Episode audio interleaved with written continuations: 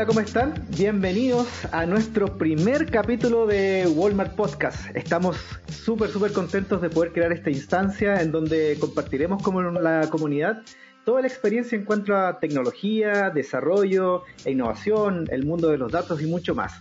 Eh, para tratar estos temas eh, tendremos a tremendos invitados que nos irán sorprendiendo y acompañando capítulo a capítulo. En primer lugar, me gustaría presentarme. Mi nombre es Joaquín Vera. Actualmente me desarrollo como Data Engineer en Walmart Digital y ahora también soy locutor oficial de este podcast. Oye, pero yo no estoy solo, me acompaña una persona con mucho, mucho talento en Walmart, eh, nada más y nada menos que Iliana Marcano. ¿Cómo estás, Iliana? Bien, gracias, Joaco. Gracias, querida audiencia. Bueno, como ya me presentó Joaco, soy Iliana Marcano, Technical Lead del área de inteligencia artificial y explotación de datos en Walmart Tech. Encantada de estrenar este podcast donde estaremos aprendiendo mucho. Acompáñennos entonces a esta gran inauguración. Así es, Liliana. Oye, vamos a comenzar con todo entonces con la entrevista. Eh, en primer lugar, vamos a partir con un tema súper, súper interesante. Eh, el tema para hoy es el Way of Work. Y para hablar de este tema tenemos a un tremendo, tremendo invitado de Walmart. Eh, yo creo que es una de las personas más eh, que, está más indicada para hablar de este tema. Eh, tenemos ahora a don Mauricio Álvarez, gerente de capacidad omnicanales de Walmart Tech. Mauricio, ¿cómo estás? Bien, ¿y ustedes cómo están? Gracias por la invitación. Aquí súper ansioso, contento y con alegría de, participar de todas estas iniciativas loquillas que se nos ocurren y que aportan mucho al entorno. Muchas gracias Mauricio por acompañarnos a esta gran inauguración de nuestro podcast de Walmart Digital. Cuéntanos, Mauro, ¿cómo ha sido tu historia dentro de Walmart? Una locura, ah, lo puedo resumir en, esas dos palabras. no, súper contento. Yo soy una persona que disfruta mucho de, de vivir un espacio ahí bien vertiginoso, con alto desafío eh, y rodeado de, personas muy bacanes, mucho talento, de los cuales uno aprende día a día. Yo llegué el, el 7 de mayo, 7 de mayo de 2018, hace poquito cumplí tres años. ¿Cómo pasa el tiempo? Tres años Walmart, 10 años de Planeta Tierra, ¿ya? Eh, sí, y recuerdo ahí cuando llegamos a Walmart Chile, eh, compartíamos una sala de reuniones que era para seis personas. Yo me recuerdo eso. ¿Cierto? Estaba todo bien loco y, y cómo esa, esos cupos de seis personas fueron sobrepasados, llegando a 12 personas en la sala. Ahí me acuerdo cuando llegamos con, con los libros para hacer estos stand-up desk para poder trabajar de pie porque las sillas ya no eran, eh, ocupaban mucho espacio y nos dolían la espalda igual, entonces fue muy entretenida esa, esa época. Eh, todavía hay, hay gente que, que viene de, de, esos momentos y, y, ha, ha, pasado todo bastante rápido y con mucho aprendizaje.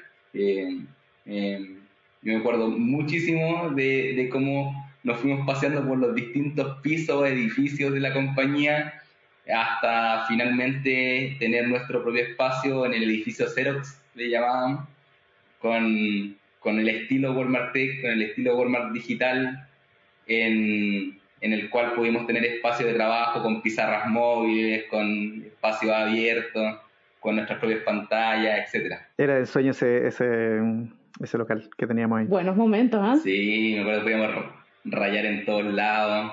Fue, fue notable, fue notable de cómo fue tan rápido de ser 180 personas eh, a lo más hasta hoy día tener como objetivo pasar las 700 personas a fin de año.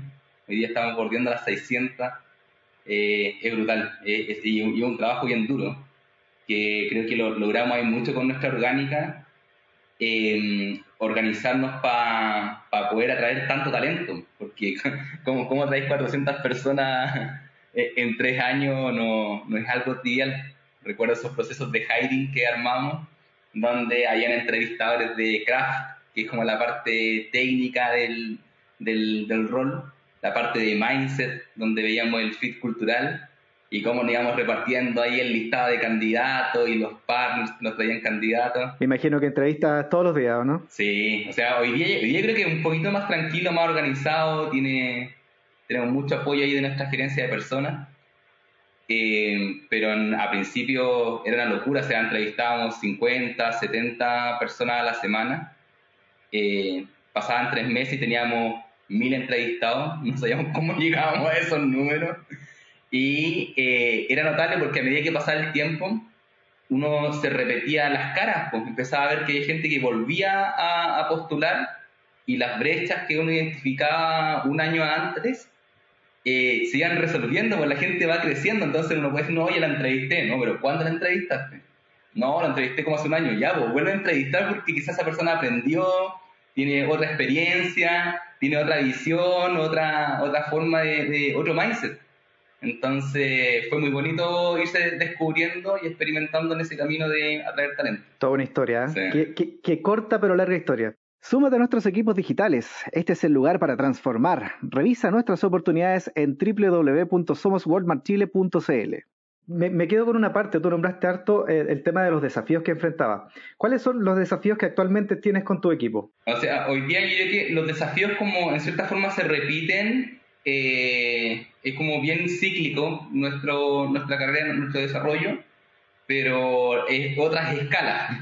Eh, yo llegué como productor experto, me acuerdo, para trabajar en la Líder Estuve ahí nueve meses con la Líder y nuestro foco era cómo hacer una app, pero en realidad tenía un, un objetivo escondido, que era cómo hacemos que una compañía aprenda a eh, construir tecnología con una mirada eh, más de agilidad, más de eh, evolución, más temas incrementales, no proyectos de un año, año y medio para que dieran, salieran a la luz. Y esa fue grandioso. O sea, imagínate que hicimos el primer Inception y cuando llegamos a, ya, pues toda la divergencia de queremos esto, la carta del viejo Pascuera ahí completita de lo que querían de una app, y vamos a decir, ya, primer MVP en tres meses, vamos a tener esto, chiquitito, ah, vamos a hacer un tema de pick-up y que vamos a entregar por pick-up exclusivamente en tres supermercados. Y nos querían matar, o sea, nos decían, oye, nos sentimos estafados porque hicimos toda esta dinámica, toda esta semana perdida para hacer una, una de aplicación. Entonces, ese era el desafío que teníamos entonces, que hoy día lo seguimos teniendo porque eh, inicialmente trabajamos muy de la mano con comercial, con, con, marketing. Hoy día está muy fuerte el trabajo con operaciones, con logística, con legal.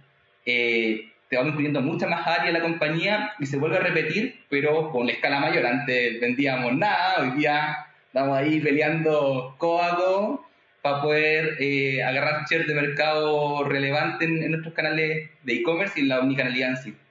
Entonces, desafío hoy día fuerte tiene que ver con eh, poder nosotros integrar nuestros conocimientos digitales un negocio que es muy fuerte en el brick and mortar, que es la forma con la cual se identifica la venta en su mercado, en tienda, la parte física, porque eh, ninguno de los dos puede ir por separado, tienen que trabajar muy en conjunto para aprovechar e, e, esa, esos frutos, esas virtudes que tienen cada uno y poder convertir la unicanalidad no en que ahora vendemos por e-commerce. No, la realidad va más allá de eso. Es que un cliente que hoy día se atiende eh, en un canal digital, después va al físico y es reconocido de la misma forma, con la misma calidad y viceversa. Compra en físico y después puede continuar su, su experiencia en canales digitales para temas de devoluciones, para temas de, de poder eh, llevar y manejar su, su compra, no que sea una consecuencia no a las cosas que le están pasando. Y ese es un desafío muy lindo porque involucra muchas áreas.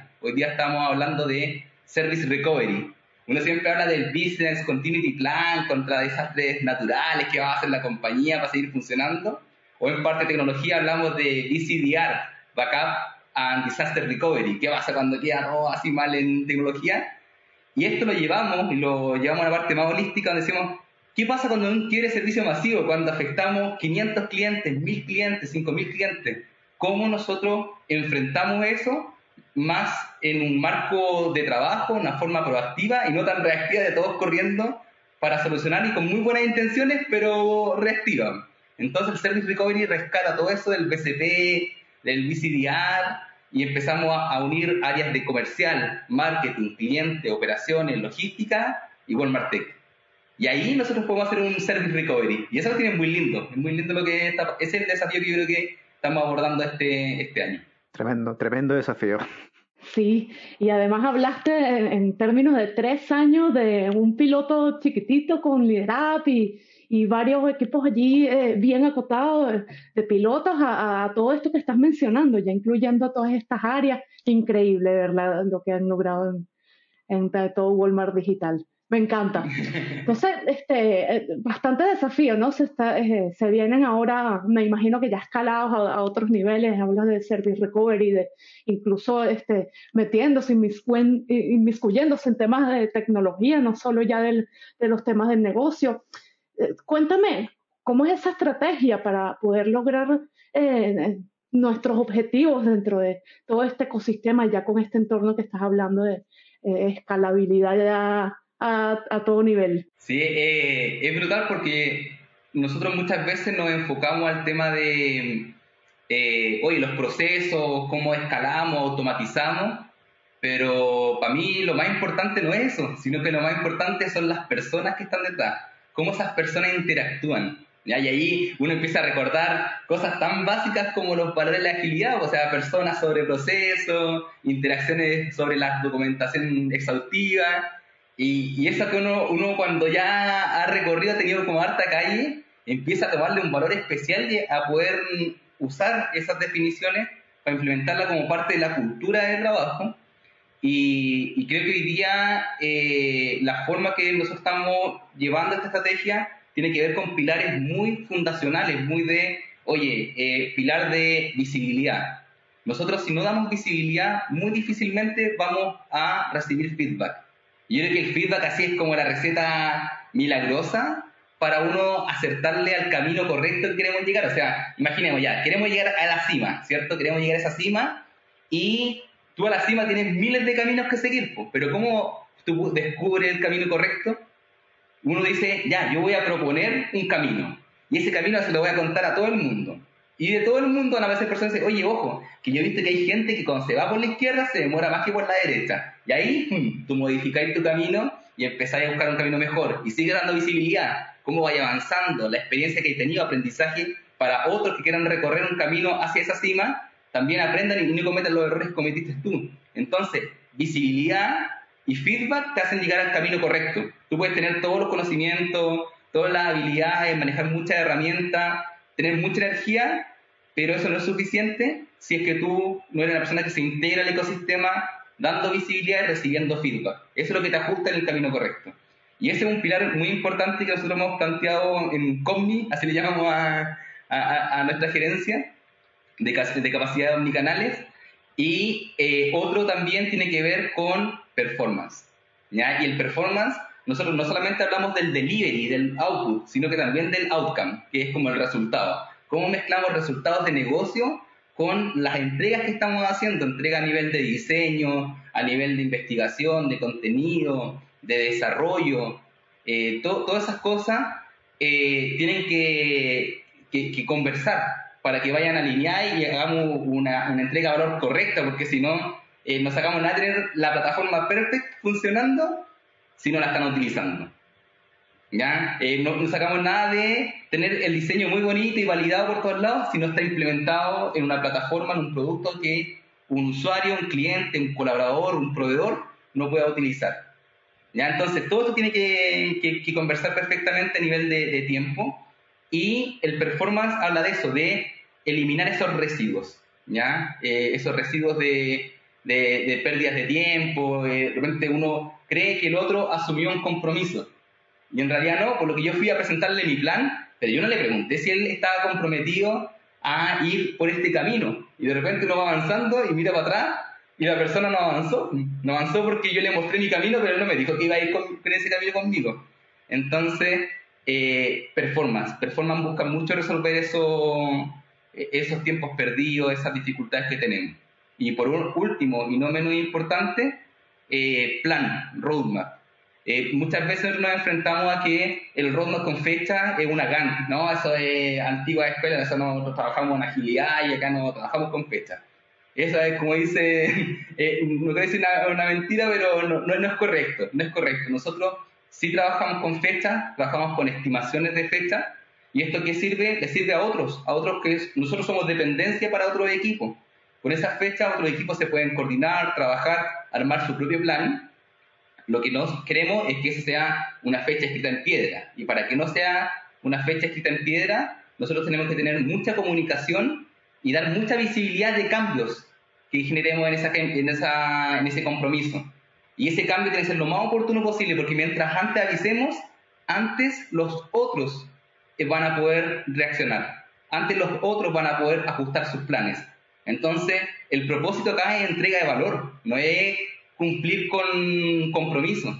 Eso es como una derivada. Acá nosotros tenemos que entregar valor, entregar valor, maximizar el valor global, sobre todo, ¿no? Que un equipo cumpla todos los compromisos y entrega valor solo no sirve de nada. Es como reventémosla en venta, no importa si después los clientes no la entregamos, eh, lo vemos después. Eso no es así.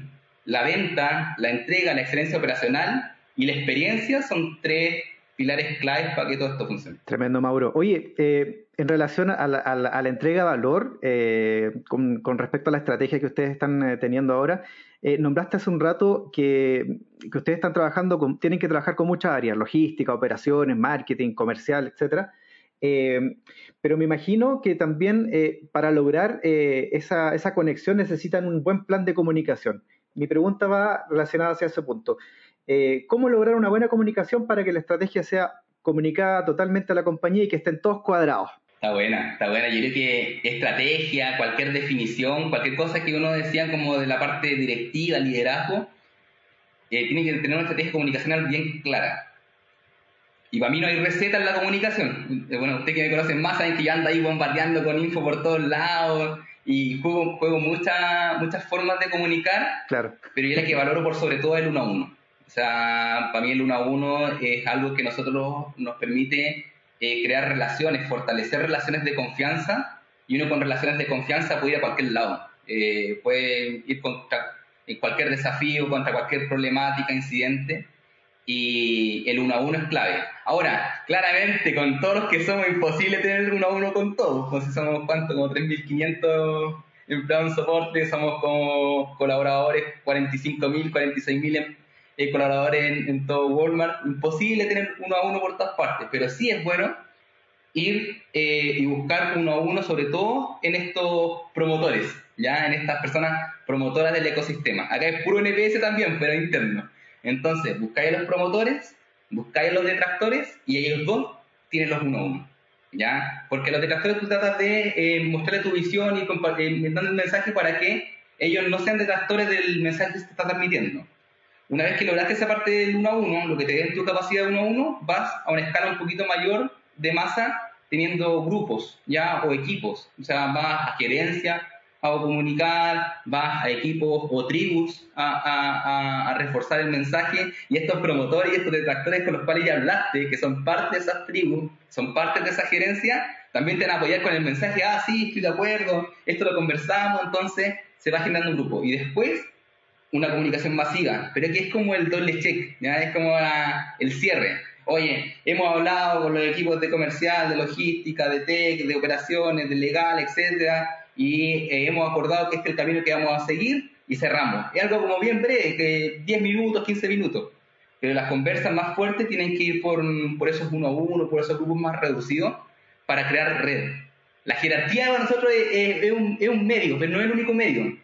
Nosotros tenemos que crear redarquía, tenemos que crear esas redes de confianza que ayuden a, transmitir esta, este mensaje de con la misma fuerza y forma al resto. Tremendo. Maravilloso, Mauro. Que, oye, qué interesante todos esos puntos claves que nos has contado eh, en todo este proceso que ha vivido Walmart Chile y lo exitoso que ha sido, ¿no? Eh, eh, qué bueno traer a relucir esos tips que son más de persona, ¿no? Eh, perfecto, me parece maravilloso aprenderlo y que nuestra audiencia lo, lo aprenda también. Cambiando un poquito de tema, cuéntanos qué se viene. Yo sé que tú tienes ahí tips, eh, spoiler que nos puedas dar. Cortemos, cortemos acá, porfa, cortemos la, la grabación. E, esto no estaba en el contrato, esto no lo podemos decir. esto no estaba en el contrato. Sí. O sea, yo creo que lo que se nos viene es brutal. Eh, se nos viene brutal. O sea, nosotros hoy día eh, yo llevo tres años en la compañía y he pasado por cuatro roles. Uno, si ve así como al modo currículum, este currículum vale basura, ¿ya? Pero si uno entiende por qué nosotros estamos buscando tanta esa, ese cambio, más que encontrando la forma de que, la, que logremos estructurarnos de cara a lograr los objetivos, uno empieza a responder el por qué tanto cambio internamente. Y nosotros hemos invertido tanto en eso, nuestra gente está desgastada también con, esos cambios, pero invertimos en eso porque sabemos que necesitamos afrontar un desafío bien clave. Nosotros ya tenemos un equipo de innovación, ¿ya? que es liderado por Frank Ecker. Tenemos equipos de negocios digitales de e-commerce, submercado on demand, catálogo extendido, liderados por Sebastián Quijá y por Italo Moyano respectivamente. Tenemos un equipo de experiencia donde tenemos Customer Experience liderado por Aileen Kenrick y tenemos eh, con Flaya Monteiro y tenemos a una cabeza de UX que trajimos hace poquito, Rafa Buitrago, viendo User Experience, pero no solo para el cliente, sino que el cliente, el colaborador, el proveedor. Tenemos también todo un, movimiento de excelencia técnica, donde aparecen equipos como Buchido, el chapter de Devs, todo el rol de ingeniería eh, dentro de, nuestra compañía, cómo armar un plan de carrera eh, para los distintos señores que se quieren conseguir, las distintas disciplinas dentro de la ingeniería. Todo eso se hace para qué? Para romperla en el mercado con temas de omnicanalidad, porque nuestra red es muy grande. O sea, nosotros estamos a 30 minutos de cualquier persona que viva en Chile prácticamente. Esa es nuestra estadística. Entonces, esos 30 minutos significan menores costes logísticos, por lejos, ¿ya? Y la capacidad de poder ofrecer servicios logísticos eh, a terceros. Y ahí aparece el marketplace, ahí aparece el Fulfill by Walmart, aparecen muchas cosas, iniciativas que son brutales. El día que nosotros alcancemos madurez en eso, eh, vamos a romperla acá en Chile y vamos a hacer un mercado modelo para nuestra compañía eh, nodriza, eh, Walmart Global. Ya, nosotros, incluso el programa de loyalty, nosotros en el programa de loyalty estamos abriendo el Open Loyalty. El Open Loyalty es que hoy día nuestros pesos mi club que usamos como cheque ahorro en la caja y cada tres meses estamos canjeando nuestros cheques por las compras hechas en Lear, en Express, etcétera, hoy día vamos a poder utilizarlo en otros mercados. O sea, mañana, no hoy día. Pero estamos trabajando en eso. Es poder usar tus pesos mi club en otros comercios. ¿Por qué no pagar la entrada al cine cuando se pasemos de fase? ¿ah? Cuando pasemos de fase, pagar la entrada al cine con tus pesos mi club. ¿ah? Eh, por haber comprado la carne para asadito, que las verduras para la ensalada y, todo lo que uno consume en nuestra cadena de supermercado. Eh, se vienen muchas cosas, muchas, muchas cosas. Eh, estamos muy, muy contentos de los desafíos que estamos asumiendo y la gente igual está muy, muy entusiasmada, nuestro equipo, nuestras personas, porque los desafíos son lindos, porque estamos aprendiendo todos los días, acá no hay nada que estemos repitiendo mecánica, acá eh, es mucho tema de estudiar, mucho tema de aprender, de experimentar, porque no podemos tomar la decisión con la información que hay, pues entonces ahí no se, no se puede quedar pegado en tomar la decisión. Entonces va, elige una alternativa y a experimentar.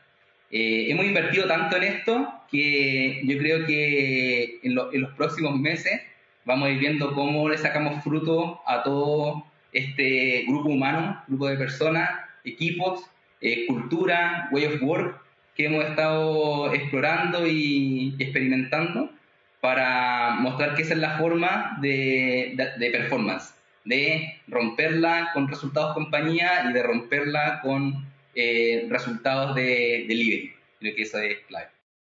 Atrévete y ven a romperla como Product Owner. El futuro ya está aquí. Sé protagonista y únete al nuevo retail como UX Designer en www.somoswalmartchile.cl. Se viene bueno. Sí. Oye, se viene tremendo. Y se viene harto trabajo, parece. Sí. Oye, Mauro, me imagino que todo, toda esta inspiración, toda esta, toda esta estrategia viene, viene de alguna parte, viene, eh, eh, aparece de alguna fuente, algo, algo que te llamó la atención. Eh, tú tendrás por ahí algunos libritos, algo que, que recomendar cómo va a poder dedicarle a las personas que nos están escuchando y que les puedan servir también para, para lograr también quizás alguna vez hacer lo que tú estás haciendo. Bueno, yo sí, leo arte y todo el tema, y siempre se recomienda el libro, y quiero hacer disruptor, y esta vez no quiero recomendar el libro. Voy a recomendar una persona. Hay una persona que me rompe la cabeza y la sigo harto en Twitter, y es eh, John Cutler. Ahí después podemos, eh, editamos ahí la, el video y dejamos ahí acá arriba, va a aparecer el, el, el, arroba de, de John, y resulta que las reflexiones que tiene esta persona acerca de eh, desarrollo de software, de producto, eh, a mí me han roto la cabeza. Nadie es, es dueño de la verdad. Eh, acá todos tenemos visiones distintas, contextos distintos, experiencias distintas, y lo mismo pasa con los libros. Los libros, una teoría, te explica un punto de vista, algunas sugerencias, recomendaciones. Lo que yo he practicado en mis últimos años tiene que ver con tomar eso, absorberlo y llevarlo a mi realidad. Y experimentar y probar. A ver, si lo que dice acá es tan así o no. Ya, si es, así, check. Entonces, eh, ¿cómo lo resolvimos? Con la recomendación, ya, la recomendación funcionó una parte, pero la otra no. Y la otra, ¿cómo la podemos resolver? De esta forma. Y uno va creando su realidad, va creando su realidad, va creando su libro, va creando su reflexión. Entonces, eh, me gusta mucho seguir a esta persona, eh, me rompe bastante la cabeza de, cómo, ve el, desarrollo de producto, cómo ve la, parte de tecnología, el negocio. Y, y libros van a encontrar mucho. O sea, nosotros tenemos así como nuestra biblioteca base para tener conversaciones en la compañía. Y, una de las que yo eh, hablo harto y practico harto desde la, empresa consciente. A mí, Sebastián Díaz, que es eh, cabeza ahí de tecnología. Que prontamente se viene también, ¿ah? Ojo. sí, se, se, nos viene acá en un podcast futuro, así que... Van a, van a disfrutar mucho. Eh, me dice, oye, pero tú no lo has leído completo. dije, ya, pero igual yo leo lo que necesito. Y me dice, ya, y, y, cada vez me calza con un capítulo distinto y al final he terminado casi de leer el libro, me falta el último capítulo. Empresa Consciente es un libro que te permite a ti eh, entender que tú eres parte de un sistema, que tú necesitas eh, poder generar relaciones fuertes con, con, tu entorno, con las personas y asumir compromisos y coordinaciones eh, excelentes. Y eso es mucho en tema de relación, ser consciente de cómo tú, cómo tú te enfrentas al contexto, cómo tú te enfrentas a, a las situaciones. Y ahí, no sé, pues, la típica que uno dice víctima o protagonista, es, algo fuerte, y es algo fuerte porque uno dice, no, es que no me pescan, que aquí allá, y como que lloráis la cuestión. Dije, no, víctima o protagonista, ya, pero siempre lo mismo. ¿Con quién hay hablado? No, hablé con este, ya. ¿Por dónde hablaste? No, hablé por el Slack, no me pescan. ¿Lo llamaste? No, es que no tengo el número, lo pediste. Y así empezamos, y tengo casos así puntuales, el día de la mañana, eh, hablando con Pablo Zamaja por el tema SDP, Customer Data Platform. Eh, hemos determinado que esa va a ser la plataforma única de centralización y gestión de información de cliente. Y vemos que varios productos no se integran, faltaban definiciones de gobierno de datos. Le digo, ¿con quién hay hablado? No, es que los líderes han hablado y me dicen que no. No, habla tú. Ya, ¿y cómo lo hago? Mándale un correo a Matías Puente, a y a Diego. Eh, mándale un mensaje en Slack a Walmart Tech, una arroba here y explica qué es lo que tu producto, qué es lo que se definió y que estáis dispuestos a ayudar a quien sea necesario. Mandó eso y me dice, Mauro, resultó, resultó. Ya me están preguntando, ya me dicen dos personas cómo integrarse, están viendo yo cómo integrarse a CDP. Eso es una actitud totalmente distinta, una forma muy distinta de cómo enfrentar el desafío. Y algo de víctima o protagonista es como una frase tan simple. Lo mismo pasa con coordinación impecable. Coordinación impecable habla de tú proyecta una visión. ¿A dónde querés llegar? Arma un plan.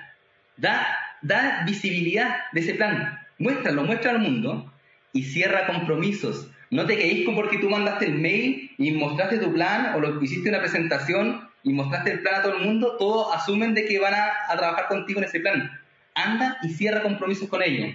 Oye, ¿estás dispuesto a trabajar en esto? ¿Qué te parece? Eh, te necesitamos todo el tema, eh, eh, tengo tu compromiso para poder llegar en esta forma, tiempo, con estos compromisos.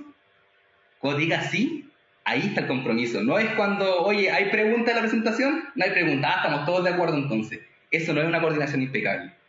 ¿Ya? Entonces, y ahí van a encontrar un montón más y tiene como, no sé si 12 capítulos el libro, así que lo recomiendo viene por ese lado. Tú también tienes publicaciones, así que es el momento también de... Ah, sí, igual ahí cuando me da el tiempo empiezo a, como a reflexionar y escribo unas, cositas ahí por LinkedIn o por, por mauricioalvarez.cl, pronto le pondré más, más ganitas.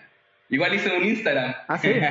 se llama Life. Y ahí estamos también poniendo un par de cositas. A seguirlo ahí lo que están escuchando. Sí, ahí cuando voy a tratar de ponerle más serial al tema para ponerle más, más ganas y más contenido. Perfecto. Gracias, Mauro. Oye, muchísimas gracias, Mauro, por compartirnos esta gran experiencia que has tenido de cómo diste tu gran contribución, de verdad, para que Walmart Chile lograra transformarse de manera digital exitosamente. Y bueno, gracias, querida audiencia, por acompañarnos también en este primer capítulo de nuestro gran podcast. Los invitamos a que nos sigan en nuestras redes sociales, en LinkedIn, Walmart Chile, en Instagram, Walmart-Chile, en Facebook, Walmart Chile, Vivamos Mejor. Oye, sí, muchas gracias, eh, Mauro. ¿Algunas palabras finales como para despedirnos? No, agradecer más por la invitación. A mí me encanta que hagan esto. Los felicito ahí, chiquillos, por las ganas, por aperrar. Mire que esto de compartir eh, experiencia, el compartir como visiones en espacios como podcast y todas las cosas que hemos estado trabajando estos años, eh, es algo que contribuye mucho al entorno. Nosotros no podemos decir, no, es que falta talento en el mercado y por eso tenemos que buscar afuera, tenemos que, siempre como que la parte víctima, no, pues protagonista, vamos y creamos los espacios para que la gente aprenda, para que la gente se desarrolle y en tres meses más esa persona que sabía A va a saber A más B y después en seis meses más A más B más C. Pero nosotros somos parte y podemos ser parte de contribuir a que nuestro talento en Chile crezca, se desarrolle y esté dispuesto y apto para poder enfrentar los desafíos que estamos viendo. Oye, créanme que eso, eso sí está funcionando en esta empresa. Yo, por ejemplo, soy ingeniero en electrónica y ahora estoy trabajando como data engineer, imagínense me dieron la posibilidad y estoy dándole con todo acá en Walmart. Con la nueva estrategia de datos, ¿no? Eso. Se viene bueno. Así es. Perfecto. Oye, muchísimas gracias a todas las personas que nos escucharon en este nuestro primer podcast. Nosotros nos encontramos muy prontamente en el segundo capítulo y por ahí por las redes sociales vamos a andar ahí eh, eh, informando quién va a ser nuestro segundo invitado. Buenísimo. Muchas gracias, Guaco, por acompañarnos también a, presentar este primer podcast. Espero que haya sido de su agrado. Buenísimo. Un abrazo, cuídense, que estén bien. Abrazo, Mauro, igual. Chao. Chao, chao, que estén muy bien.